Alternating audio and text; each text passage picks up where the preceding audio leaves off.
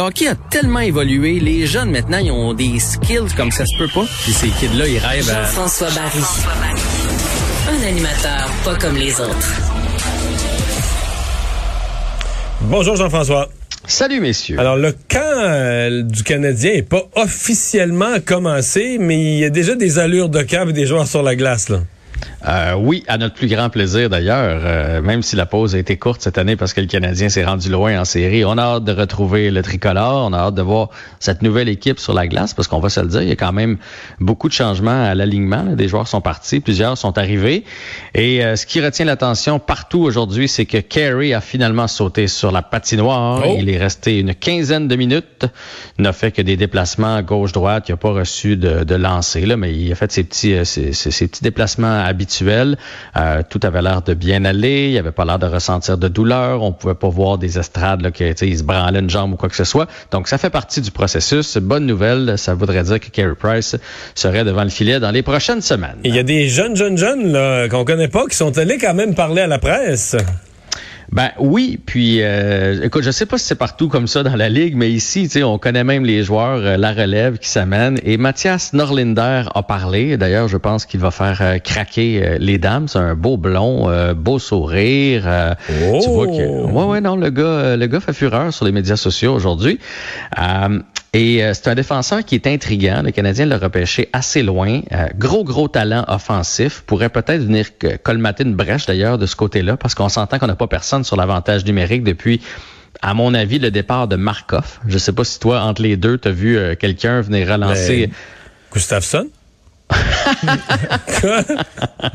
Oui, c'est vrai qu'on a eu Gustafsson dans les dans les séries éliminatoires, mais je veux dire, quelqu'un de plus régulier, là, Ah, mettons. ah, ah, ah, ok, ok, ok. Fait que, euh, Excuse-moi, mais euh, y est-il encore avec le Canadien, Gustafsson? Non, puis hey, là, c'est drôle que tu me dises ça. On Caroline, vient perdu dans les entre-saisons. On oublie là, des transactions ou des... Non, mais j'ai vu passer aujourd'hui qu'il y a eu une, un essai quelque part, mais écoute, euh, j'ai, je vais te le dire. Il n'a pas, été porté- échangé, il y a juste plus de contrat, là. Ouais, il y avait plus de contrat. euh, puis euh, c'est ça, il y a quelqu'un, Eric Gustafsson, avec les Islanders. Voilà, tu vois, il, va- il y a un essai avec les Islanders. Là.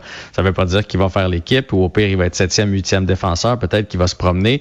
Reste que c'est un talent offensif sur l'avantage numérique, mais pourquoi pas un plus jeune? Donc, Mathias Norlinder pique la curiosité de pas mal de monde. Aujourd'hui, donc, il a parlé et la majorité des gens pensaient qu'il était ici euh, pour venir euh, explorer, venir voir ce que ça avait l'air, le grand club, mais lui a dit que non, il n'a pas fait le voyage de la Suède à ici pour venir explorer.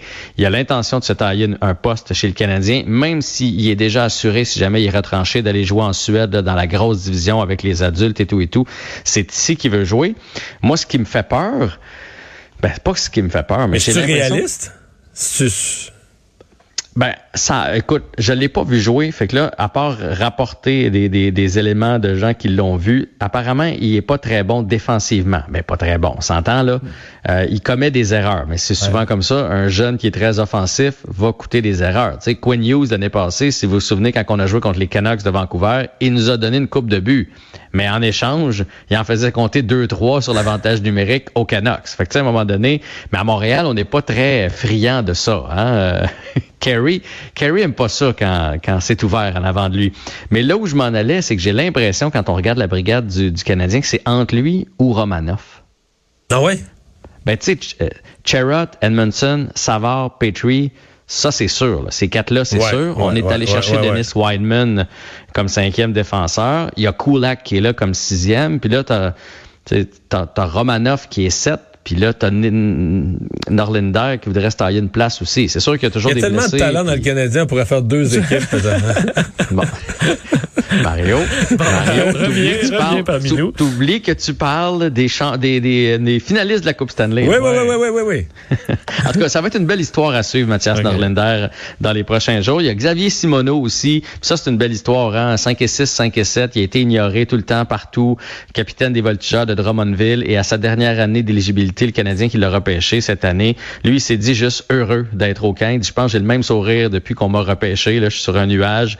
Et il s'inspire beaucoup de Brandon Gallagher, donc un petit joueur, mais qui a pas de froid aux yeux, qui a pas peur d'aller dans les coins. Et sinon, il y a Joshua Roy aussi. Ça, c'est un mystère. Joshua Roy, là, il a gagné champion compteur Bantam 3, Midget 3, puis ça a été moyen là, depuis son arrivée avec la dans la Ligue junior majeure du Québec. Ça demeure tout un talent. Il y en a plusieurs qui le voyaient sortir dans les deux premières rondes cette année au repêchage. Finalement, le Canadien qui l'a sélectionné au cinquième échelon, euh, cinquième rang de repêchage, pas cinquième échelon, cinquième ronde. Et euh, ce qu'on peut lire aujourd'hui, c'est qu'il y en a beaucoup qui remettaient en doute son ardeur au travail et son ardeur dans le gym, parce que ça vient avec là, quand Oh. tu es rendu à Mhm. ce, à ce niveau-là. Et puis, je pense pas qu'il peut le nier, puisqu'il s'est pointé, il s'en est vanté, il s'est pointé au camp 15 livres en moins. Fait que ça, parce que généralement, tu prends de la masse Ouais, dans ton ça. été. C'est l'inverse, là. Fait que si lui, il a perdu 15, ça veut dire que peut-être Ça veut dire qu'il y avait des passée, hamburgers là, qui étaient accumulés. là. Il était peut-être un petit peu pesant sur ses lames. Ça Euh, bon. Les amateurs, Jean-François, de match à l'extérieur euh, vont être servis? Oui, ça a été annoncé aujourd'hui, donc trois parties. Les euh, Maple Leafs vont accueillir les Sabres euh, de Buffalo. Ça va être la première fois dans la classique héritage qu'il y a une équipe américaine qui débarque au Canada. Ça va se jouer au stade à Hamilton, le stade des Tiger Cats, le 13 mars euh, prochain, en 2022 évidemment. Saint-Louis va affronter le Minnesota au, de- au domicile des Twins et euh, il y a Tampa Bay qui va aller jouer un match à Nashville, toujours à l'extérieur, et ça va se passer au domicile des Titans du Tennessee. La Ligue nationale de hockey qui a donné un aperçu de ce à quoi ils s'attendent en termes de taux de vaccination. Fait je faisais le calcul, c'est une c'est même pas un joueur par équipe, c'est une poignée de joueurs qui seront pas vaccinés dans toute la ligue. Ouais, on s'attend à 98% de vaccination, donc on dit 10-15 joueurs à peu près dans toute la ligue qui ne seraient pas vaccinés. Ça, c'est une bonne nouvelle, mais là où ça me jette à terre, c'est que les gars non vaccinés vont devoir suivre le même protocole que l'année passée. Là. Mais c'est ça dans ça, la NFL aussi. Ils peuvent plus aller au gym, euh, faut qu'ils aillent tout seuls, ils peuvent pas manger avec les autres, ils vivent l'enfer, ils vont se faire tester tout le temps. Ils... Hey, parce que c'est pas une petite. Tu sais, l'année passée, c'était une demi-saison. On a, sais, on n'a pas joué tous les matchs. Puis, ça. Puis là, tu es, avec tout le monde. Tout le monde est pris dans sa chambre d'hôtel. Mais là, ça sera pas ça. Là. Ça veut dire que tu arrives un soir, font, ouais, on s'en va, on s'en va souper? Ouais, on s'en va souper. On est à, je sais pas, moi, à Nashville. On s'en va dans un bon steakhouse. Puis toi, tu peux pas y aller. Tu restes dans ta chambre. Ouais, tu peux. Non, t'as pas le droit d'aller au resto. Ça, ils vont être confinés. Non, non, mais tu peux. Tu vas te faire vacciner. Ah oui, c'est ça. Oui, c'est ça. Voilà. Voilà. Ça résume. Hey, que- je suis fort dans les solutions, moi. Salut Jean-François. Salut Jean-François, merci d'avoir été là.